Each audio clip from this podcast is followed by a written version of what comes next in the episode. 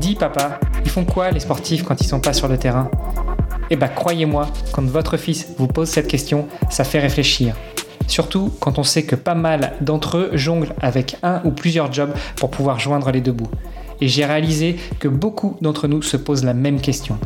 C'est pour ça qu'il y a quelques années, j'ai décidé de lancer le podcast Dans les vestiaires pour plonger dans cette double vie. Parce que derrière chaque athlète, il y a une histoire et parfois un autre métier. À peu près au même moment, j'ai rejoint ePlayer, un cabinet de recrutement spécialisé dans les recherches critiques. Alors moi je suis recruteur tech et avec mon associé on aide les entreprises à trouver les perles rares mais on accompagne aussi les entités qui veulent définir ou redéfinir une politique de recrutement. Et je peux vous dire que des sportifs de haut niveau croisés au gré de nos chasses de candidats on en a vu un sacré paquet. Et oui, parce que encore une fois, vivre de son sport n'est pas si facile quand on n'est pas installé au plus haut des podiums depuis des années. Et encore, comme une marque bien installée, il faut y rester et se réinventer sans cesse. Du coup, à travers les histoires inspirantes de mes invités, je vous propose de découvrir comment on peut répondre à nos enfants qui se demandent encore ce que font toute la journée ces sportifs de haut niveau. Parce que oui, entre sport et entrepreneuriat, il y a beaucoup de points communs. Et avec les JO de Paris qui approchent, c'était le moment de redonner vie à ce podcast. Alors restez après l'épisode, je vous donne tous les détails sur notre invité et je vous invite à aller voir la page sur le site vestiaire.org pour pouvoir le soutenir dans ses projets. Allez, c'est parti pour un nouvel épisode. Salut les sportifs, c'est Armano et je suis très heureux de vous recevoir pour un nouvel épisode du podcast Dans les vestiaires. Aujourd'hui, on va parler d'handisport, même si maintenant, à l'approche des Jeux à Paris, il paraît que l'on ne parle plus d'handisport mais de parasport. On parle de para-athlète et aujourd'hui, on va parler avec un para-escrimeur euh, qui fait de l'escrime mais avec plusieurs armes. On en parlait un petit peu en off. Je suis très heureux de recevoir Ludovic Lemoine. Salut Ludovic. Salut Herman. Bon, euh, j'espère que tu m'en voudras pas. J'ai tendance de temps en temps à raccourcir les prénoms. Donc euh, si je lâche un petit Ludo, euh, ça, ça, ne te gênera pas plaisir au contraire. Ludovic, c'est pour l'administratif. Appelle-moi Ludo, il n'y a pas de souci. Ça va. Je te propose de commencer avec la première question que je pose à tous les invités. Dis-nous tout. Qui est Ludovic Lemoine D'accord. Alors déjà, bon, vaste question. Donc pour me présenter, euh, donc j'ai 37 ans. Euh, je suis, comme tu le dis, donc euh, para escrimeur. Donc je pratique. Donc le, para-escrime ou l'escrime en e-sport, hein, on, peut, on peut dire les deux. donc je pratique ce sport depuis que j'ai 8 ans. oui, donc j'en suis à la 29e année dans ce sport. C'est, ça me fait 21 ans à haut niveau. Euh, et donc au, bah, au fil de au fil de ma carrière, bon j'ai eu la, la joie d'avoir euh, une carrière euh, remplie de tout ce qu'un sportif peut espérer, euh, avec donc plusieurs plusieurs médailles à mon palmarès en championnat du monde, championnat d'Europe. Et mes mes plus belles fiertés sont les deux médailles obtenues aux Jeux paralympiques au fleuret par équipe, médaille d'argent obtenue à Londres 2012 et médaille de bronze obtenue à Rio 2016. Euh, voilà, actuellement, bah, je suis en course euh, pour les qualifications, donc pour les Jeux de Paris. Euh, je réside à Clermont-Ferrand. et à côté de l'escrime, donc bah, je suis conseiller bancaire et également mon papa d'une petite fille de 7 ans. Voilà, je pense que je t'ai déjà donné un certain, certain tableau. Euh, et pour compléter, euh, pourquoi est-ce que je dis ben, escrime en sport C'est parce que, bien sûr, ça peut pas se voir au micro. Euh, je suis totalement amputé de la jambe droite suite à un cancer du fémur qui s'est manifesté quand j'avais pas tout à fait 5 ans. Et donc après ben, 15 mois de chimio, rayons, tous les traitements possibles. L'amputation était la seule façon de me sauver la vie. Et du donc j'ai été amputé totalement de la jambe droite à l'âge de 6 ans. Et donc, ben, suite à ça, donc ensuite, ben, j'ai fait, euh, j'ai fait mon parcours de vie, euh, voilà, le plus, mon sens le plus naturellement du monde. C'est, j'ai commencé l'escrime, donc après l'amputation, hein, j'étais, j'étais déjà handicapé quand j'ai commencé l'escrime, et, euh, et puis ben, ensuite j'ai, j'ai avancé au fil des années, voilà. Alors ça veut dire quoi, amputé complètement de la jambe droite? Euh, C'est à, c'est à quel niveau que c'est coupé? Ça veut dire aussi, est-ce que tu te déplaces en fauteuil, tu te déplaces avec euh, des béquilles, avec une prothèse? Comment ça marche? Enfin, si je peux me permettre. Non, mais avec plaisir, aucun souci. Euh, c'est que, donc, quand je suis totalement amputé, c'est que je suis vraiment coupé au, ras de la hanche. Moi, si tu veux, c'est que la partie qui était malade, c'était vraiment la tête du fémur, la partie qui était vraiment à l'insertion avec la hanche. Donc, juste ce qu'on appelle une désarticulation. de la hanche, c'est que voilà, on a, je n'ai plus rien du tout, du tout, du tout, plus aucun moignon de la jambe droite. Donc en fait, donc suite à ça, ben j'ai eu une prothèse tous les jours d'école du CP jusqu'au bac parce que c'était important, ben, donc euh, pendant que je grandissais, de garder le dos le plus droit possible, euh, et pour éviter les problèmes de scoliose euh, et autres. Mais le problème, c'est que comme je n'ai aucun moignon, la seule façon de faire tenir la prothèse, c'était d'avoir tout un corset qui me prenait tout le bassin. Et du coup, j'ai jamais été très, j'ai jamais été à l'aise. J'avais, voilà, je boitais, je pouvais pas aller ni très vite ni très loin. quand je revenais de l'école, j'avais des marques bleu noir, ça me faisait mal. Enfin voilà, c'était, c'était la galère. Donc quand j'ai eu euh, quand j'ai eu 18 ans, bah, sur une visite de contrôle, euh, les médecins m'ont dit bon, t'as fini de grandir. Euh, si tu veux si tu veux continuer de mettre la prothèse, il n'y a pas de souci. Mais si tu veux si tu veux arrêter de la mettre, voilà, c'est maintenant c'est comme tu veux. Et du jour où on m'a dit ça, je l'ai mise dans un placard, j'ai plus jamais touché. Donc en fait, je me déplace avec des béquilles. et et donc, euh, enfin, souvent avec les béquilles et un sac à dos, ça me permet d'être vraiment tout terrain. Euh, je peux, je peux tenir, euh, je peux enchaîner beaucoup de marches. et bah, au fil, au fil du temps, enfin, je suis vraiment, j'ai je pense, sur tous les terrains possibles, en montagne, dans le sable, dans la neige. j'ai visité une bonne partie des capitales européennes. J'ai tracé la Thaïlande avec un sac à dos. j'ai, j'ai grimpé plusieurs fois le Puy de Dôme à côté de chez moi à pied. Enfin voilà, je me, je me débrouille sans sans aucun problème là-dessus. Euh, et euh, quand je suis chez moi, par contre, bah, sur les toutes petites distances, euh, donc bah, quand je suis à domicile, bah, la plupart du temps, en fait, je laisse les béquilles dans un coin et je fais toute mon activité quotidienne à cloche-pied. y compris de façon bah, tout ce qui va être les, les, tâches quotidiennes, l'entretien de la maison, hein, je peux faire tout ce qui va être les cuisines, ménage, etc. Ça, je peux, très bien le faire sur un pied. Et puis voilà. Le fauteuil, alors j'ai un fauteuil de ville, euh, mais qui ne me sert vraiment que de façon très exceptionnelle. Euh, c'est vraiment quand je sais à l'avance que je vais avoir des longues distances plates, sans escalier, sans quoi que ce soit. Euh, ce sont les rares cas où je prends le fauteuil, mais c'est vraiment pas souvent. Bon après l'âge avançant, je sais qu'il faudra que je le prenne de plus en plus, mais bon, j'en suis pas encore tout à fait là. Moi j'imagine que du coup ça t'oblige à avoir une certaine dextérité euh, au niveau de la jambe gauche euh, qui est qui est pas qui est pas malade et puis euh, euh tu as, développé enfin ça doit t'aider pour ton sport à développer toute la partie euh, renforcement musculaire PPG au niveau du haut du corps à force de porter les béquilles. Bah c'est surtout Ouais, sur les béquilles, peut-être un petit, oui, peut-être un petit peu en termes, peut-être au niveau épaule, mais mais après, après c'est sûr que oui, je pense que j'ai un, j'ai un sens de l'équilibre où je peux, je peux défier pas mal de monde. Euh, et et c'est vrai que oui, bon, les, alors les, les, béquilles effectivement, bon, me, ouais, m'ont permis d'avoir quand même une certaine, un certain renforcement d'épaule. Bon, pour autant, je, je pense que j'ai quand même le haut du corps qui est un peu moins, enfin, si c'était que par les béquilles, un haut du corps qui est un peu moins développé euh, que des personnes qui sont, qui sont en fauteuil. Euh, et puis surtout aussi ce qui m'a ce qui m'a aidé, le fait d'être sur une jambe, c'est tout ce qui va être sur le, le gainage des abdos profonds, euh, ouais, qui qui m'est utile aussi dans dans l'escrime pour faire pour faire mes attaques et mes, mes retraites quoi. Tout à fait. En escrime, en para escrime, dans ta catégorie, t'es en fauteuil ou t'es debout? En fait, donc le l'escrime en disport euh, ou para escrime. Hein, euh, tout le monde est en fauteuil, quel que soit le type de handicap, hein, pour, euh, lisser les, justement les, différentes situations. Euh, on se pose pas la question, tout le monde se met dans un fauteuil et euh, les fauteuils sont immobilisés sur des plaques.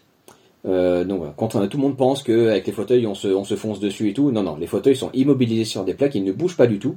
Et entre les plaques, on a une barre transversale qui va permettre de régler la bonne distance de combat au départ et qui permet aussi bah, de garder toujours le bon angle de combat tout au long du match. Une fois que, une fois que la distance est fixée avant de commencer, euh, après elle ne bouge plus du tout. Donc après tout notre jeu, ça va être justement de faire des bascules de corps.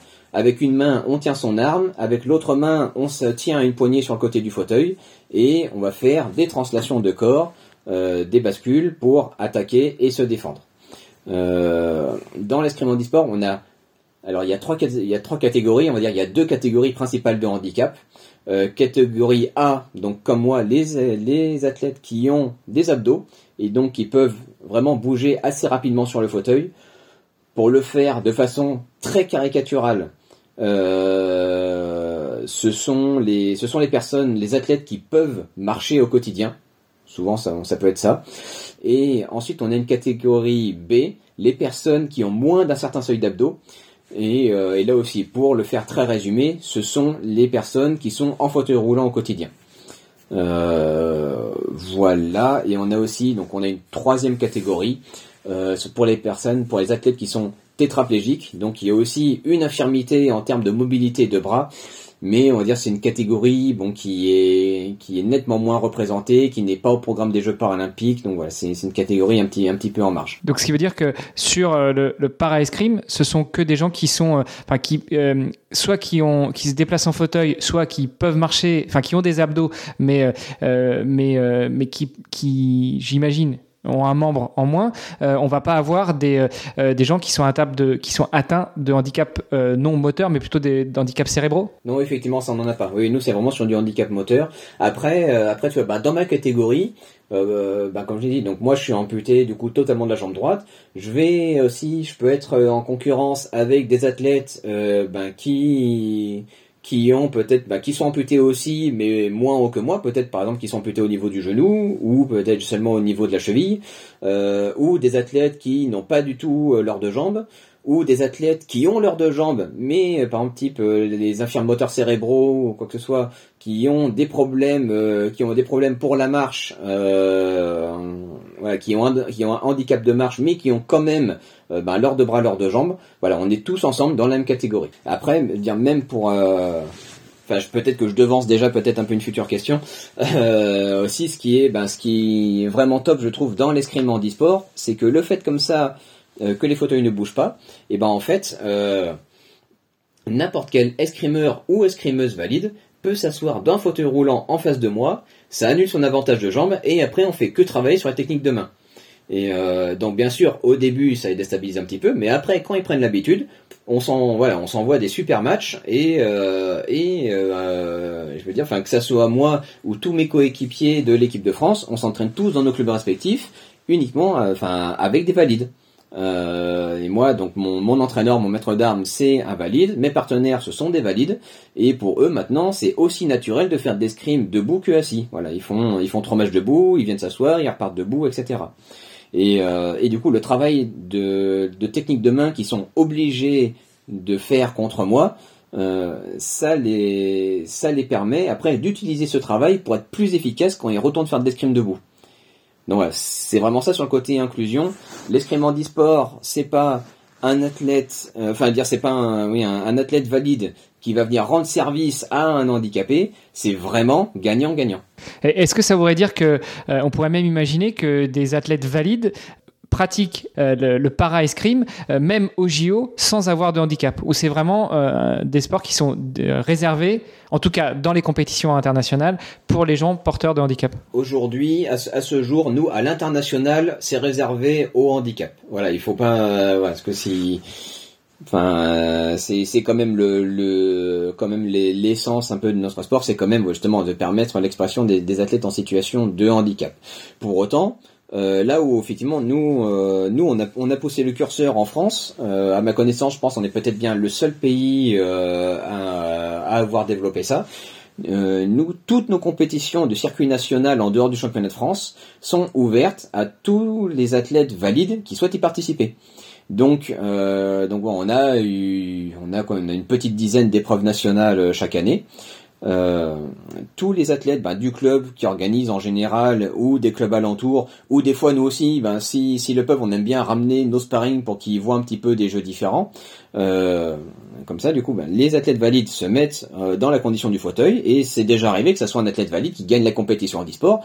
Il s'est mis en condition, il a été meilleur, point, c'est tout. Il n'y a pas de, y a pas de problème. C'est super intéressant. Tu vois, c'est, des, des éléments qu'on connaît pas forcément euh, de, de, du para-escrime, de, l'escrime en e-sport, et je pense que c'était nécessaire de revenir dessus. En off, on avait aussi une, une discussion sur les sélections pour les JO. Bon, on y reviendra un peu après. J'aimerais déjà qu'on revienne un petit peu sur toi, parce qu'on s'est éparpillé sur le sport. Mais donc toi, tu découvres euh, l'escrime handisport à 8 ans, tu étais déjà en situation de handicap, avais déjà, euh, on t'avait déjà euh, amputé de, la jambe. Comment est-ce que tu es venu à l'escrime Comment est-ce que tu es venu à ce sport euh, pour un gamin de 8 ans? Est-ce que tu as déjà pratiqué d'autres sports avant? Est-ce que c'est tes parents qui t'ont dit tiens, euh, Ludo, tu nous casses les pieds, tu es trop agité, on va te faire faire un sport et, ils sont tombés sur l'escrime enfin, Comment est-ce que l'escrime est venu à toi? Alors souvent c'est que, enfin déjà je pense, on va dire, en, général je pense que tu as, déjà dû l'entendre dans tes interviews, beaucoup d'athlètes te disent voilà c'est un coup de chance, la bonne rencontre, etc. Donc je pense effectivement c'est souvent vrai, mais je pense là pour le coup, enfin je peux, il n'y a pas d'autre mot, c'est c'est vraiment cette situation là. Euh, donc pour reprendre, euh, donc en fait suite à mon amputation, mes parents ont, tout de suite compris, euh, étant dans une famille assez sportive, ils ont tout de suite saisi que le sport serait vraiment un excellent moyen de m'aider, ben, à appréhender ce nouveau corps, à me dépenser, à me défouler, à, prendre confiance en moi, à me faire des nouveaux copains, à repousser les limites, enfin tous les bienfaits physiques et mentaux qu'on peut trouver dans le sport. Et euh, et ben étant eux assez versés ben, dans les dans les arts martiaux, donc ben depuis tout petit je, je baignais dans cet univers là, et du coup je voulais faire des arts martiaux comme papa et maman. Bon, du coup, bon, ils m'ont inscrit euh, au judo euh, à l'âge, euh, voilà, à l'âge de, de 7 ans. Et bon, au début, on va dire, à cet âge-là, comme c'est des petits jeux et tout, bon, ça, ça se faisait bien, c'est pas le souci. Mais bon, on, le voyait bien, et puis moi-même, j'en étais conscient. on va dire, bah, un, un, sport où il faut faire tomber l'autre quand on est soi-même sur une patte, bon, ça sentait bien que la marge de manœuvre, elle était, elle était pas énorme. Donc, ils ont contacté la fédération handisport, qui leur a dit, bah tiens, dans votre ville, à Vannes, en Bretagne, il y a un club d'escrime handisport avec euh, un homme et une femme, champion paralympique, champion du monde euh, et tout, et la maître d'armes qui leur a tout appris.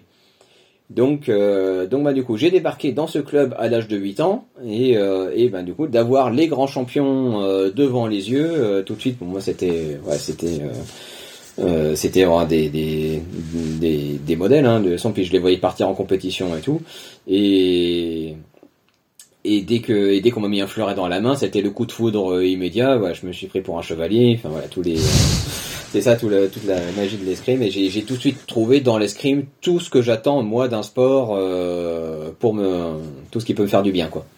Donc, et justement, qu'est-ce que tu y trouves dans un sport qui te fait du bien? Ben, pour moi, surtout, c'est que l'escrime, alors déjà, c'est un sport qui est extrêmement technique. Euh, même si, ben, je pense que aujourd'hui, avec mon avec mon, mon ancienneté et tout, enfin voilà, je pense je aujourd'hui je sais tout faire et dans le haut niveau tous les athlètes savent tout faire, mais on ne peut jamais maîtriser parfaitement toutes les techniques à tout instant. On va toujours avoir un moment où va y avoir un peu ben, un point fort, euh, et puis du coup, bah, on va avoir une lacune euh, peut-être dans un certain jeu défensif. Du coup, bah, on va retravailler ce, petit point faible, mais du coup, qui va cette, entraîne, cette attention qu'on porte sur l'entraînement, bah, du coup, on la porte plus ailleurs et il faut retravailler un autre point. Et comme ça, c'est toujours, toujours en train euh, du, d'avoir un, un, cycle tournant sur les sur les points d'entraînement qu'on travaille. Donc, on n'en fait jamais totalement le tour. en plus de ça, donc, ben, du coup, euh, je sais pas si tu as vu des, des images, euh, des vidéos d'escrime handisport, euh, c'est extrêmement physique. Euh, on peut vraiment aller à, fond, comme les fauteuils sont, sont arrimés, on peut vraiment basculer le corps dans tous les sens et c'est extrêmement sollicitant pour tous les muscles au-dessus de la ceinture. Donc c'est vraiment une dimension physique qui compte. et puis moi, ce qui me plaît beaucoup aussi, c'est tout le côté surtout stratégique. Euh, c'est vraiment bah, comme tous les sports d'opposition hein, c'est un peu c'est une partie d'échec qui va qui va à 100 à l'heure encore plus là avec le côté handisport où la distance entre les adversaires est plus petite et plus rapprochée que en escrime valide. Donc euh, donc faut vraiment euh, faut vraiment essayer d'avoir un coup d'avance sur son adversaire lui tendre lui tendre des pièges déjouer les pièges que l'adversaire nous tend s'adapter en permanence etc etc et c'est ça que je trouve cool, c'est que ben, moi avec mes, partenaires, euh, on peut aligner des centaines d'heures d'entraînement. On n'aura jamais deux fois le même match parfaitement identique. Donc ça évite aussi, à mon sens, un côté, un côté lassitude. Et, et enfin, je trouve que ce qui est quand même important, c'est que, euh, bah, contrairement peut-être à d'autres sports, euh, euh, bah, tu peux peut-être typiquement arts martiaux ou quoi que ce soit, ou faut si on fait pas attention à nos gestes ou quoi, euh, potentiellement ça peut, euh, ça peut faire vraiment mal à, à, son adversaire. Là, pour le coup, avec les protections, euh, les équipements, le masque, les vestes, les gants et tout qu'on a, on peut vraiment, on peut aller pleinement dans le côté combat euh, dans le pire des cas, je vais faire trembler mon adversaire. Mais je ne, avec mon sabre, je ne peux pas lui casser le bras, je peux pas lui casser l'épaule, je peux pas lui faire vraiment mal. Donc on, peut vraiment y aller à fond en toute sécurité. Ah, c'est bien, tu peux te, tu peux te défouler euh, en sachant que tu ne vas pas faire mal à l'adversaire. Exactement, c'est ça. Ou, dans, le pire des cas, même si à un moment ça tape un peu fort, euh, on est, de toute façon, enfin, je, je, reviens, je reviens toujours de l'entraînement avec deux ou trois marques. Hein, c'est pas, je peux pas dire qu'il y a rien mais euh, mais ouais, c'est ce sont jamais, euh, il n'y a jamais de blessures graves. Euh, encore une fois, donc non. Pour nous, le pire risque qui puisse arriver, ça serait que ben que la lame se casse. Auquel cas, ça devient un vrai pic à brochette. Et c'est là que du coup, c'est pour ça que euh, dans ces moments-là, on arrête tout de suite l'action et que si jamais il y a besoin, on a notre équipement et dans un textile spécial pour faire en sorte de ne pas être transpercé. Donc, euh, donc tout est fait pour sécuriser au maximum. Euh, je, vais, je vais pas te dire qu'il y a jamais eu, jamais eu d'accident euh, en escrime. Il y en a déjà eu, oui, certes, euh, mais pour autant, ouais, c'est un risque sur je sais pas combien de millions. Enfin, c'est et dans l'escrime e-sport, j'en ai jamais vu. Donc oui, c'est vraiment, vraiment, vraiment à la marge. Toi, tu pratiques, tu nous as dit le fleuret et le sabre. Euh, je disais tout à l'heure qu'il y avait plusieurs disciplines dans l'esprit, dans l'escrime en e-sport, comme dans l'escrime valide, avec une différence, et on en parlait en off, c'est que euh, bah, dans l'escrime valide, en général, les combattants se spécialisent sur une arme, alors que euh, dans l'escrime en e-sport, vous pratiquez rarement une seule arme, mais souvent deux, voire trois, c'est ça? C'est ça, exactement. nous, on a, on a la possibilité euh, de, voilà, de, pratiquer, de pratiquer plusieurs armes, comme tu dis. Donc, euh, donc l'immense majorité des athlètes sur le circuit pratiquent deux armes. Certains choisissent, euh, assument à fond leur spécialisation et n'en pratiquent qu'une seule. certains, certains, bah, au contraire, jouent l'ouverture et vont tenter, tenter de jouer, de jouer sur les trois armes. Bon voilà, mais là, moi, bon, moi je suis dans, je suis dans le cas de la majorité, donc je pratique deux armes. Euh, mais même si on en pratique deux, là, l'immense majorité des athlètes, en général, on a souvent une arme de spécialisation, enfin voilà, une arme de prédilection en termes de résultats, et la deuxième arme où voilà, on est, on, peut toujours faire un bon coup une fois de temps en temps, mais c'est c'est plus compliqué d'être d'être constant sur la sur la deuxième arme quoi. Donc, euh, et tu vois, et, puis aussi ça, peut varier entre des fois les épreuves individuelles, les épreuves d'équipe. Euh, donc, bah moi, mes mes deux médailles paralympiques, je les ai obtenues au fleuret par équipe. Euh, pour autant, là, mais depuis ces dernières années, ma, dynamique individuelle, elle est portée sur le sabre. Et quel, euh, quel intérêt ou, pourquoi euh, avoir justement une spécialisation sur deux, voire trois armes, plutôt qu'une seule comme en escrime individuel Est-ce que c'est parce que vous avez plus de combats, plus de possibilités? Est-ce que ça, ça a rapport aussi aux sélections pour les épreuves internationales et en particulier les Jeux paralympiques? Ben, Oui, effectivement, nous, ça peut. Il y, a, y a un petit peu tout qui rentre en ligne de compte dans ce que, dans ce que tu viens de dans tes, propositions, euh, c'est que ben déjà si si jamais on peut euh, si jamais on peut réussir à claquer une perf euh, dans l'arme où on est un peu moins attendu, ben pourquoi s'en priver? Ça serait toujours dommage de se priver d'une médaille. on a aussi la, la, notion d'équipe où ben même si individuellement euh, c'est peut-être parfois, hein, on est peut-être un petit peu plus en difficulté individuellement, mais euh, mais bah du coup la somme d'un collectif, ça peut quand même donner une équipe très intéressante. Et aussi, bah ouais, donc par rapport nous à la notion bah, des sélections pour les Jeux paralympiques, euh, ça peut aussi avoir un impact. donc là, tu prends bah, nous pour les Jeux de Paris. typiquement là où moi ma situation elle est un peu plus délicate, c'est que euh, au programme des jeux. Donc il y a le fleuret, l'épée, le sabre en individuel. Par contre, dans les épreuves d'équipe, on ne va avoir que du fleuret par équipe et de l'épée par équipe. Le sabre par équipe n'est pas au programme des jeux. Donc, euh, c'est là aussi ben, qu'on essaye de jouer sur plusieurs tableaux parce que euh, Là, actuellement, euh, on va dire, bah, j'espère pouvoir décrocher ma qualification individuelle euh, par le, par le sabre. Et bon, le fleuret, c'est un petit peu plus compliqué. Pour autant, quand j'étais en début de cycle de sélection, ben, je pouvais pas savoir si le sabre allait si bien marcher. Euh, peut-être que le fleuret, justement, ça serait un peu mieux passé et aurait pu aller me permettre d'aller chercher comme ça un repêchage par les équipes. Voilà, il y a plusieurs situations possibles, quoi. Et, et je vais prendre aussi par exemple un peu un, un exemple, moi, d'un ben, d'un championnat d'Europe qui avait été à Strasbourg en 2014, où vraiment pour moi c'était, euh, j'avais vraiment mis, mis, tous mes espoirs moi sur le sabre euh, individuel. Et, euh, et ben résultat manque de bol, je me prends un peu, les pieds dans le tapis au sabre individuel. Je termine cinquième de l'épreuve, bonne position, mais pas sur le podium.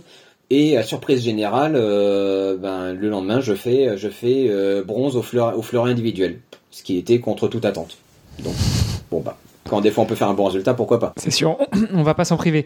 Rapidement, parce qu'on avait déjà eu euh, Margot Rivkis à ce podcast, euh, qui elle est escrimeuse et sabreuse en individuel, mais rapidement, la différence, et surtout la, la différence en escrime, euh, en disport, entre les trois armes, ça va être une question de, poids, de positionnement, d'esquive, où est-ce que ça se joue? Alors pour se dire très, ouais, c'est de le faire très rapidement.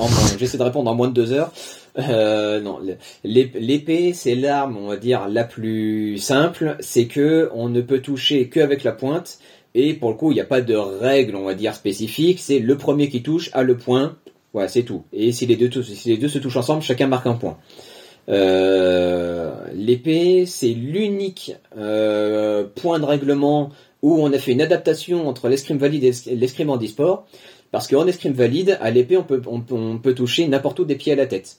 Alors que dans le handisport, ben, les jambes ou le fauteuil, ça serait trop facile à toucher. Donc on rajoute un tablier isolant euh, qui va couvrir les jambes et le fauteuil. Et de cette façon-là, euh, à l'épée handisport, les, zones valables, c'est au-dessus de la ceinture. Voilà. Ensuite, le fleuret, euh, comme à l'épée, on ne peut toucher qu'avec la pointe. Par contre, on ne va viser que le tronc, donc vraiment le torse, le ventre, les épaules et le dos. Euh, et, par contre, on va avoir des règles de priorité. C'est-à-dire que si tu m'attaques, je dois d'abord me défendre avant d'avoir le droit de riposter. Et c'est là que euh, l'arbitre a un rôle très important, puisque eh ben, il, faut, que l'arbitre détermine qui a pris l'initiative de l'attaque, euh, ou qui, ou, si l'autre s'est bien défendu, qui a pris le droit de marquer le point. Donc c'est là que c'est pas évident. Euh, et, la troisième arme, donc c'est le sabre, où on retrouve ces notions de attaque, parade, riposte, euh, pour marquer un point. Mais à la différence du fleuret, on peut toucher avec toute la lame, et on va toucher également partout au-dessus de la ceinture. Donc contrairement au fleuret, on va rajouter la tête et les bras. Voilà, c'est très clair. J'imagine qu'il y a aussi une différence en termes de, de, poids au niveau des armes et en termes de prise. Effectivement, oui. L'épée est une arme un peu plus lourde, elle pèse 750 grammes. Et euh, alors que le fleuret et le sable sont plus légers, ils pèsent 500 grammes. Et oui, alors en termes de prise, alors euh, en termes de poignée, souvent on va dire bah c'est plus. Alors l'épée, il y en a qui ont des poignées ergonomiques où on peut vraiment caler les doigts, ou euh, il y en a qui préfèrent être en poignée, ce qu'on appelle une poignée droite. De toute façon, c'est juste voilà, juste le prolongement de la lame qui va qui va tout droit ça leur permet d'avoir euh, plus de souplesse dans, le jeu. Ça, dépend vraiment des jeux à l'épée.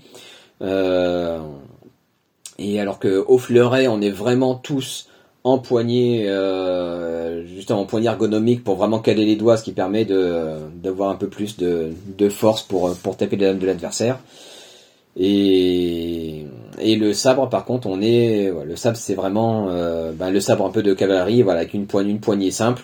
Euh, ce qui permet d'avoir les mouvements les plus, les plus naturels pour aller ensuite ben, faire des coups, euh, des coups de taille euh, de, de tranchant sur l'adversaire. Bon, si nos auditeurs se demandent, se disent, bon, 750 grammes, ça va, c'est pas si lourd que ça, je vous invite à, à prendre une bouteille d'eau, la vider à moitié, et puis vous amuser à faire des, à faire des mouvements avec votre main pour faire bouger la bouteille toute la journée. Vous verrez si c'est pas si lourd que ça, 750 grammes.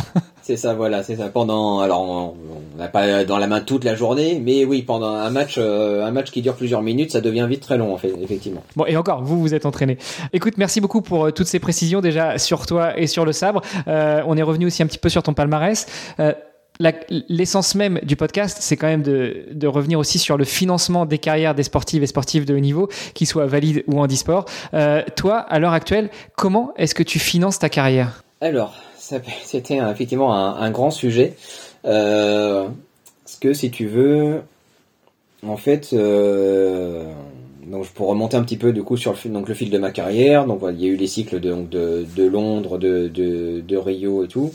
Euh, on va dire j'ai j'ai marqué un, petit, enfin un temps de pause. Honnêtement, je me suis cru retraité sorti des Jeux de Rio parce que euh, donc je bah, t'ai expliqué en off les, les parcours de sélection qui sont extrêmement longs et éprouvants et j'avais vraiment besoin de prendre du recul sur mon sport et euh, et puis bon, j'ai eu la naissance de ma fille, voilà, il y a eu tout un tas d'événements qui se sont télescopés à la sortie des Jeux de Rio et, euh, j'ai vraiment besoin de prendre du recul.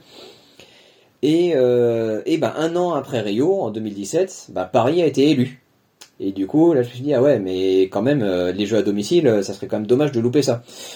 Donc, euh, donc bon, je me suis, je me suis remis d'attaque alors petit à petit. Euh, donc la fédération m'a convaincu d'essayer de me remettre dans le processus de, sélection de Tokyo. Euh, ça, c'était fin 2018. donc bon, j'essaie de, de regrimper les, regagner des crans petit à petit, mais bon, il m'a fallu comme du, du temps pour retrouver ben, mes repères, mon efficacité. Et, et du coup, bon, j'ai loupé j'ai loupé peut-être de pas grand chose, mais enfin, en tous les cas, j'ai loupé la sélection pour les Jeux de Tokyo. Bon. Euh, en soi, bon, je m'étais dit, bon, c'est pas, c'est un drame. De toute façon, moi, j'avais vraiment Paris en ligne de mire, et je m'étais dit, de toute façon, bon, le travail que j'ai mis en place euh, sur mon escrime, ça va me servir pour le cycle Paris. Ça, ok. Et du coup, je suis sorti. Euh, enfin, voilà, on va dire, les Jeux de Tokyo sont passés. Je me suis posé un petit peu, et je me suis dit, bon, vis-à-vis de, de Paris, est-ce que je veux vraiment faire les Jeux? Oui, vraiment, j'en ai, j'en ai vraiment envie. Ok. Euh, donc, par rapport au boulot, comment ça se passe? Bon, va falloir qu'on, va falloir que je négocie avec le boulot, ce qui peut se voir comme comme détachement euh, vis-à-vis de ce, vis-à-vis de de ce de ce cycle. Et euh, et bah du coup, quel qu'est-ce que j'ai en partenaire, en budget, etc. pour pour financer qu'est-ce que qu'est-ce que j'ai de, de financement garanti pour préparer les compètes? Résultat zéro. Ah, bon, qu'est-ce qu'on fait Voilà. Pour autant, malgré, on va dire malgré bah, mon palmarès, mon expérience et tout, voilà, j'ai pas de, j'ai pas de partenaire spécifiquement identifié. Euh, il y avait rien de, voilà, il y avait tout à faire. Donc, euh, donc moi, vraiment toute la démarche que j'ai eue, euh, ça a été de me dire, bah il y a quelque chose, on va dire, ben, que que moi j'ai pas spécialement développé et qui est peut-être un petit peu zone d'ombre. Enfin, je sais que nous, on va dire dans dans, dans notre équipe, c'est pas, ça, c'était pas, ça n'a jamais été un sujet extrêmement prégnant. C'était bon, bah, essayer d'exister par les réseaux sociaux. Euh, ça fait, euh, voilà, aujourd'hui, c'est un incontournable euh, pour essayer d'exister dans le dans le, paysage. Euh, et du coup, donc, bah, je me suis rapproché euh, justement bah, de, de quelqu'un que, que je connais bien, dont c'est le métier, hein, bien sûr, justement de de gérer ces, ces aspects-là. Et, euh, bah du coup donc on s'est mis à travailler ensemble, à la fois ben pour voilà euh, créer une vitrine réseaux sociaux, euh, petit, vraiment la faire monter en puissance petit à petit, et à côté de ça euh, vraiment vraiment enfin me donner toutes les armes pour euh, pour maximiser mes chances. Donc on a structuré le discours, euh, vraiment vraiment fait la liste ben, des contreparties que je pourrais apporter à, des partenaires, euh, monter un dossier de partenariat, euh, refondu le site internet de fond en comble, etc. Et, euh, et ensuite, ben, du coup, ça a été ben, de la prospection vraiment tous azimuts pour réussir à démarcher des entreprises, des partenaires, voilà, trouver, des, partenaires qui souhaitaient bien me, rejoindre dans l'aventure. Donc, donc ça m'a pris, ça m'a pris beaucoup de temps, euh, enfin de temps d'énergie. Euh, là où je suis surtout, c'est là où je suis très content, c'est que ben maintenant, euh, maintenant effectivement, le projet a été, l'enveloppe a été, a été sécurisée. mais on va dire, bah, je recueille, allez, on va dire là surtout, ça c'est, c'est un peu fini de se sécuriser depuis peut-être 4 mois à peu près. Mais du coup, là, je, enfin, je recueille les fruits de deux ans de travail vraiment absolument quotidien, quotidien, tous les jours, tous les soirs, tous les week-ends, de travailler sur l'ordinateur, d'animer les, justement, de faire, faire mes articles euh, pour les réseaux sociaux, de démarcher, d'envoyer des mails, des coups de téléphone avec les entreprises, rencontrer, euh, rencontrer les dirigeants, contractualiser, suivre les relations, proposer les contreparties, etc., etc., etc. Donc, euh, donc je, suis content parce que tout ce que j'ai travaillé Et euh, et puis bah aussi, voilà, j'ai mis aussi un petit peu d'argent pour justement euh, refaire le site internet, euh, tous ces ben, justement la rémunération de la personne qui m'accompagne, etc. Enfin, je l'ai vu comme un investissement. Mais, mais quand je me suis lancé, je savais pas du tout si j'allais avoir le retour à ce compter, quoi. Bon, ça a marché, j'en suis content. Mais, euh, mais oui, c'est, un travail considérable et c'est autant de temps et d'énergie ben, que je ne peux mettre euh, ni, euh, ni dans mon entraînement d'escrime, ni auprès de ma famille. Mais, mais c'est incontournable. C'est le, le, parcours du combattant, du sportif de haut niveau. et est-ce que tu as l'impression aussi, parce qu'on en parle aujourd'hui justement, que c'est encore plus difficile pour les, les athlètes en e-sport? Alors, aujourd'hui, la limite, peut-être on, j'allais dire peut-être on n'a peut-être jamais eu une aussi bonne chance d'exister. Euh, on sent bien que voilà que ben, les Jeux de Paris approchent, euh, donc on sent bien il y a une belle énergie qui est en train de monter de toutes parts. Vraiment, je, euh, on voit qu'on a beaucoup plus de sollicitations. on sait aussi que les, enfin voilà, que la médiatisation aussi sera très très forte sur les Jeux. Il y aura va y avoir 300 heures de direct sur France Télévisions pour les Paralympiques. Euh, c'est le triple de ce qui était à Rio et Tokyo. Euh, euh, et, aujourd'hui, vraiment, enfin, je pense que le public est prêt, est conscient des performances des athlètes paralympiques, a envie de découvrir les images, et, ça crée une dynamique. Et aujourd'hui, enfin, bah, on va dire, tant mieux. L'inclusion, la prise en compte du handicap. Aujourd'hui, c'est un sujet euh, prégnant, c'est un thème de société, c'est un, une thématique récurrente pour les politiques RH des entreprises, pour les politiques RSE. Et euh, je pense, on a aujourd'hui, on était bien peut-être en position un peu plus favorable, euh, nous les athlètes handisport, peut-être par rapport à des athlètes valides, où justement bah, on peut on peut mettre en avant ce côté euh, résilience, dépassement du handicap, etc.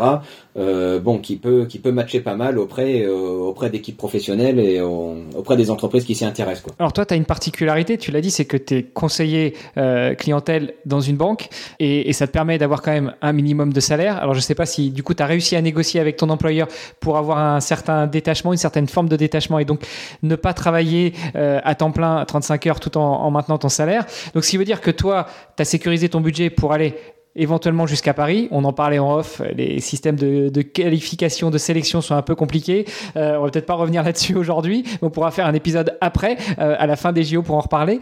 Mais euh, donc toi, tu as sécurisé ton budget. Donc toi, si tu vas jusqu'au JO, tout va bien. Mais il y a d'autres athlètes, la fin du tunnel n'est pas encore visible, on voit pas encore la lumière parce qu'ils sécurisent leur budget jusqu'au JO et après, à partir du mois de septembre 2024, qu'est-ce qu'on fait? On se reconvertit ou on se convertit parce qu'il y en a, ils ont, c'est même pas une question de reconversion, c'est une question de se lancer dans la vie active et puis d'arrêter euh, le sport. Euh, c'est, aussi un problème. Bah, c'est pas, c'est sûr. Ben les, l'air, euh, le côté reconversion, ça c'est forcément pas évident. Alors pour te, pour répondre déjà un petit peu sur ta première partie de question, effectivement, oui, j'ai, j'ai la, j'ai vraiment vraiment la chance d'avoir un, un super employeur euh, je sais pas si je peux le citer. Hein, Ah, tu peux citer. Euh, et j'allais te dire aussi que tu peux citer celui qui t'accompagne sur la partie euh, réseaux sociaux. C'est ça, voilà. Donc, donc, mais vraiment, enfin, moi, moi, c'est la banque LCL. Euh, et que vraiment je remercie du fond du cœur hein, parce que c'est il me me donne vraiment de fantastiques facilités pour me permettre de mener pleinement ce projet Paris. Et, et clairement, je j'ai pas beaucoup de, de collègues qui ont d'aussi bonnes dispositions professionnelles que moi pour pour avancer. Et du coup, donc là, j'ai un j'ai un détachement euh, là quasiment euh, là tu vois pour euh, pour l'année 2024, je vais avoir un détachement de 90% sur l'année. Euh, professionnelle, ce qui fait que là l'idée en gros c'est que euh, ben, je ne vais je vais rester pleinement concentré sur l'escrime jusqu'au jeu et je reprendrai du coup mon activité professionnelle à la fin de l'année. Et au moins ça me permet de vraiment me projeter comme ça sur mon sur le côté sportif et, et ça sans perte de salaire. Donc au moins vraiment, euh, je peux euh, quand, quand, je pars sur les compétitions, les entraînements et tout, j'ai pas le problème de me dire euh, comment est-ce que comment est-ce que je vais je vais payer le loyer ce mois-ci, les courses ou quoi que ce soit, euh, je suis payé comme si j'étais à temps plein au bureau et ça c'est un c'est un avantage qui est prodigieux. Voilà. Mhm. Euh, après donc comme je te dis, voilà, quand je te parlais donc du financement, ce sont dans tous les à côté. C'était bah du coup les déplacements sur les compétitions, euh, justement donc là la rémunération donc du justement du de mon de mon préparateur physique, du de personnes qui m'accompagnent sur les réseaux, etc. Le, le, matériel, les soins, voilà tout tous les postes de dépenses qui sont qui sont à côté. Euh, ce qu'on a défini, alors je, ne sais pas en termes de saison, mais pour moi c'était vraiment le projet Paris global, donc qui était un projet d'à peu près trois ans, euh, pour être en situation de confort. Donc voilà, c'était c'est ce qui permet. Hors salaire. Donc ça c'est ça c'est en dehors de ton salaire, c'est tous les à côté qu'il y a euh, dans les, frais que tu qui sont générés par ta pratique euh, sportive à haut niveau. C'est ça voilà et tenir compte et à mon sens d'avoir aussi ben, la juste rémunération des personnes autour de moi qui m'accompagnent sur le projet et pour, pour moi, c'était vraiment aussi, euh, aussi, aussi, aussi important d'avoir ces aspects-là, parce que je veux dire, enfin, mon, mon, entraîneur, mon maître d'armes, voilà, donc euh, bon, la rémunération d'un maître d'armes, c'est pas extraordinaire. Euh, sais qu'il fait en plus un petit, un petit job à côté pour, pour compléter. Enfin voilà, il, il court dans tous les sens et voilà, si je peux lui dégager quelque chose en plus pour l'aider, ça, vu tout ce qu'il aura investi en, en, temps et en énergie pour, pour, pour me lancer vers les jeux, ça, ça, sera bien la moindre des choses, quoi. Ouais. Donc, euh, donc euh, voilà. Et après, oui, donc pour te, donc pour répondre à ce que tu disais, le euh, effectivement le, côté, ben euh, l'après-jeu, c'est pas forcément évident, surtout quand on est pris, ben qu'on a on a tout pendant des années, on a une ligne d'horizon qu'on a devant soi, devant soi. Et, quand cette ligne d'horizon elle est passée, bon ben c'est savoir comment on se retourne après donc, bah, comme tu dis, moi j'ai le, j'ai la chance du coup d'avoir, euh, d'avoir bah, déjà un emploi qui m'attend et du coup, j'ai toujours mené de front comme ça une activité professionnelle avec ma, ma vie sportive. Euh, mais c'est sûr que ben, pour des athlètes, euh, si, voilà, si, si des athlètes n'ont jamais eu d'activité professionnelle à côté, ça peut faire un sacré saut dans le vide et c'est pas évident à négocier. Euh, et c'est l'essence même de ce podcast, c'est d'être là pour les mettre en avant et pour les aider aussi, euh, déjà par la communication, mais aussi euh, en mettant en place des systèmes de collecte de fonds, bah, à financer leur carrière. Alors pour toi, c'est pas la peine puisque tu as réussi à boucler le budget, mais euh, on en reparlera peut-être euh, l'année prochaine euh, vers la route vers Los Angeles 2028, non? Non, ça va aller, c'est bon, c'est bon.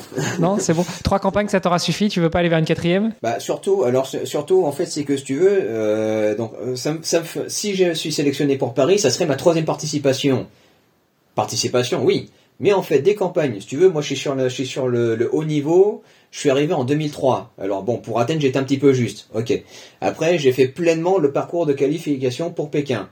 Euh, ouais, j'ai manqué, j'ai manqué le coche de Pékin à vraiment pas grand chose, et puis je voulais privilégier des études et tout. Bon, Pékin, ok, tant pis. Après, il y a eu Londres, il y a eu Rio. Je me suis remis à cheval pour Tokyo. Bon, ça s'est manqué. Là, il y a eu Paris. Donc en fait, en soi, j'ai déjà, moi, j'ai fait cinq. Ça fait six campagnes. ouais, j'ai, ouais, c'est euh, quasi, quasiment six, ouais. Donc au final, euh, au final, bon, c'est bon. J'aurais, j'aurais ma dose et puis, et puis à mon sens, euh, enfin déjà plusieurs raisons, c'est que à la fois vis-à-vis du boulot, de la famille, euh, bon déjà c'est, enfin ça a été effectivement ça a été ben, des, des négociations, enfin mais de vraiment se poser, se dire, ok, est-ce qu'on se lance sur le projet Paris? Allez, on se donne les moyens, c'est reparti.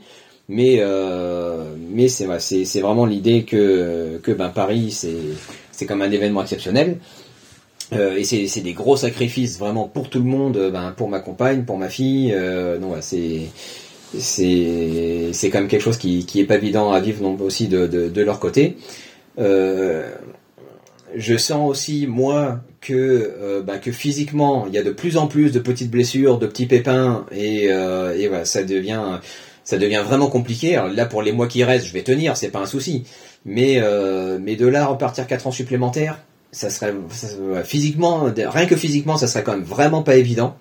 Euh, ouais, je, le, je, le, sens bien que sur, que sur les compétitions, faut, faut, faut que je fasse de plus en plus appel à ma, à ma roublardise et je peux de moins en moins faire appel à mon endurance. et, euh, et puis au-delà de ça, euh, je pense que si tu veux, pour se lancer sur un projet comme les, ben, comme les, les Jeux Olympiques ou Paralympiques, euh, faut c'est pas juste se dire ouais je fais trois compétitions puis je verrai où ça mène et puis euh, puis bah on verra bien quoi. Non faut faut vraiment euh, faut vraiment le prendre en amont. Euh, à mon sens c'est vraiment bah, essayer d'identifier toutes les tous les aspects qu'il va y avoir à prendre en compte Euh, encore une fois, voilà, le boulot, la famille, les finances, euh, des événements perso, des, des contraintes, enfin, vraiment essayer de, euh, des solutions, quelles solutions d'entraînement on peut trouver, s'il y a, s'il y a des contraintes, voilà, tout- toutes les choses à mettre ensemble. Et, et c'est quelque chose qui, qui prend tellement corps et âme euh, que je pense, voilà, il faut, il faut qu'on ait un supplément d'âme, faut vraiment que ça vienne du fond du cœur pour se lancer dans, dans une aventure comme ça.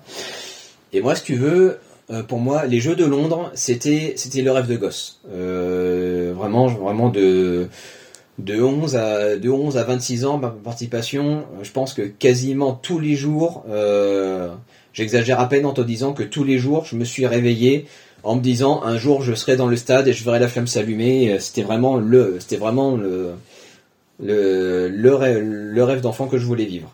En plus, honnêtement, euh, quand j'étais petit, je m'étais dit ah, je serai champion paralympique, etc. Bon, en grandissant et avec la réalité du haut niveau, bon, je suis quand même pas si simple.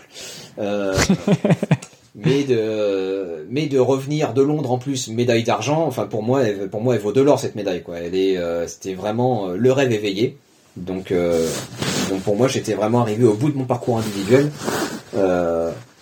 après quand je me suis relancé sur Rio c'était euh, me dire ok ben j'ai fait le tour de ce que je pouvais espérer dans mon sport Euh, maintenant qu'est-ce que je pourrais comment est-ce que quelle pierre supplémentaire je pourrais apporter à l'édifice?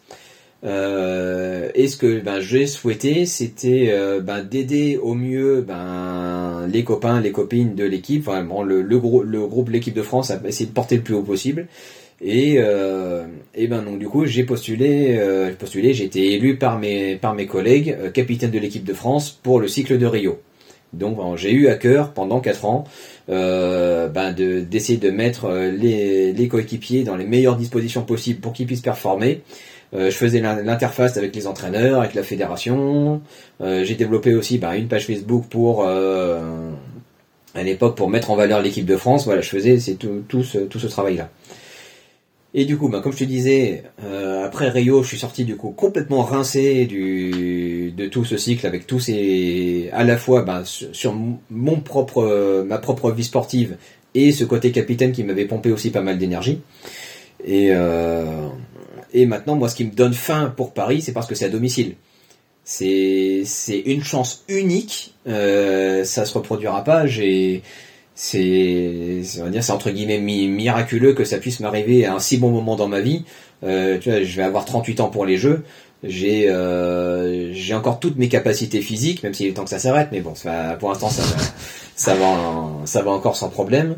Euh, j'ai 20 j'ai 20 ans d'expérience. Euh, Enfin voilà, tous les paramètres sont sont réunis euh, pour pour que je puisse tenter l'aventure. Euh, j'ai pas 60 ans, j'en ai pas 10. C'est le bon moment. Et des jeux, des jeux à domicile, euh, bah, tu sais mieux que moi, ça va être la première fois qu'on va voir les jeux, les jeux d'été euh, depuis 100 ans euh, pour les Jeux Olympiques. C'est la première fois de l'histoire qu'on va voir les Jeux Paralympiques euh, devant devant le public en France. Enfin, pour moi, c'était impossible que je que je tente pas ma chance. Et enfin, vraiment, quand je me suis lancé sur le début du cycle. C'était euh, j'avais vraiment vraiment cette sensation au fond de moi de me dire que euh, si dans dix ans ma fille vient me voir et me dit euh, bah et toi papa euh, pour Paris t'étais où? Euh, si je lui dis que j'étais dans mon canapé et que j'ai rien fait pour essayer d'y être euh, j'aurais regretté jusqu'à la fin de mes jours. Donc, donc ouais, pour moi c'était vraiment l'idée de ce cycle. C'était bah je peux pas savoir à l'avance si si je ferai forcément les jeux parce que de toute façon ça dépend des, des sélections mais j'ai pas le droit de pas tout mettre en place pour essayer. Voilà. Et je suis peut-être un peu caricatural dans mon dans mon discours, mais je pense peut-être même pas. Je pense, on va dire, il y a des générations en- entières d'athlètes français qui sont nés et morts en espérant voir les jeux à domicile. Ils auront jamais pu le voir ou le vivre.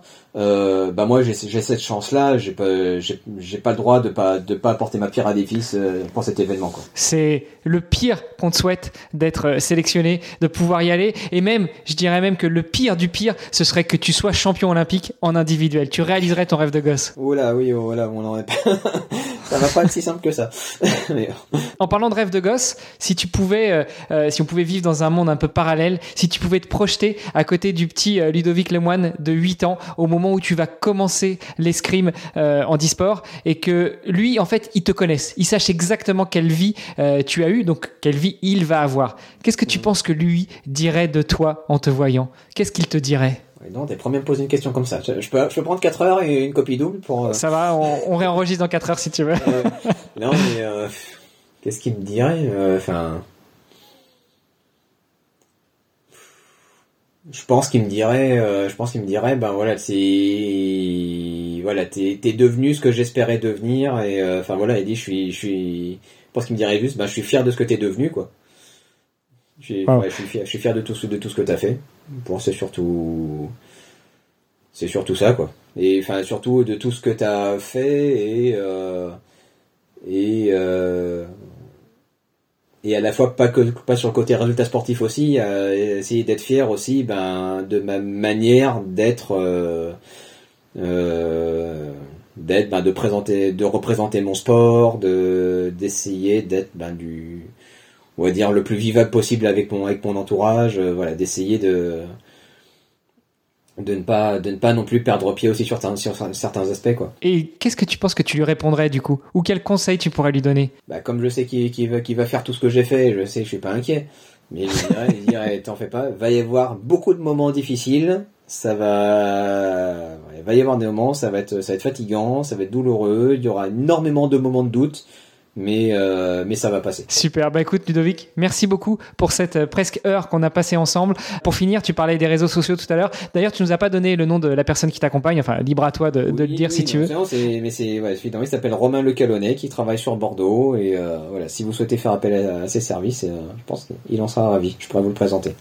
et du coup, toi, si on veut regarder ce que ça donne, tes réseaux sociaux, si on veut te contacter, si on veut t'encourager, si on veut te soutenir pour Paris 2024, même si on sait que les les sélections tomberont fin juin, mais en tout cas, euh, on croit dans ton projet. Donc, si on veut euh, te, faire signe, ça se passe où? Eh ben, suivez donc sur euh, sur mon Insta, Ludo underscore Lemoine. Euh, voilà, c'est vraiment que là vous trouverez le plus d'actualité. Il y a la page athlète aussi sur Facebook et sur mon site internet. N'hésitez pas à aller voir ben, pour retrouver un peu plus d'éléments sur mon parcours sur euh, sur mon palmarès, voilà tous les voir découvrir tous les, les partenaires qui m'accompagnent voilà, sur mon site internet donc ludovic-lemoine.fr et vous aurez aussi bah, tous les éléments pour me contacter, m'envoyer un mail. Euh, voilà, vous n'hésitez pas à m'envoyer un message, ça me fera toujours euh, toujours chaud au cœur. et je finirai aussi juste pour en revenant sur sur l'insta, tu vois ce qu'on avait essayé de voir justement avec Romain, c'était c'était ben au-delà de euh, présenter ben, mes actualités sportives et ce qui est normal, on va dire comme tous les athlètes, d'essayer un petit peu ben, de pousser le curseur un peu plus loin, on va dire d'avoir une approche un petit peu différenciante, euh, ben, de présenter des vidéos où je, je montre ben, justement des gestes d'escrime au fleuret et au sabre, parce que souvent euh, c'est que tout le monde me dit oh l'escrime c'est trop beau mais ça va trop vite je vois rien. Donc là justement c'est l'idée c'est ben, de décomposer des gestes au ralenti pour expliquer un peu comment ça se passe euh, sur des petites vidéos vraiment euh, vraiment short hein. euh, et puis aussi voilà, des des, des publis avec thématiques de handicap, de matériel escrime, voilà des petites des petites choses aussi pour pour amener un peu de contenu supplémentaire. Je vous invite à découvrir tout ça. On va aller, on va aller découvrir tout ça. Je remettrai de toute façon toutes les notes, euh, toutes les infos dans les notes de l'épisode. Ludo, merci beaucoup pour ce moment qu'on a passé ensemble. Euh, et puis, bah écoute, euh, bon courage pour Paris et on espère te voir là-bas sur les, comment on dit d'ailleurs, sur les, les, les terrains d'escrime? Les pistes d'escrime. Sur les pistes d'escrime. Écoute, bon courage et puis à très bientôt. Merci, à bientôt avec plaisir.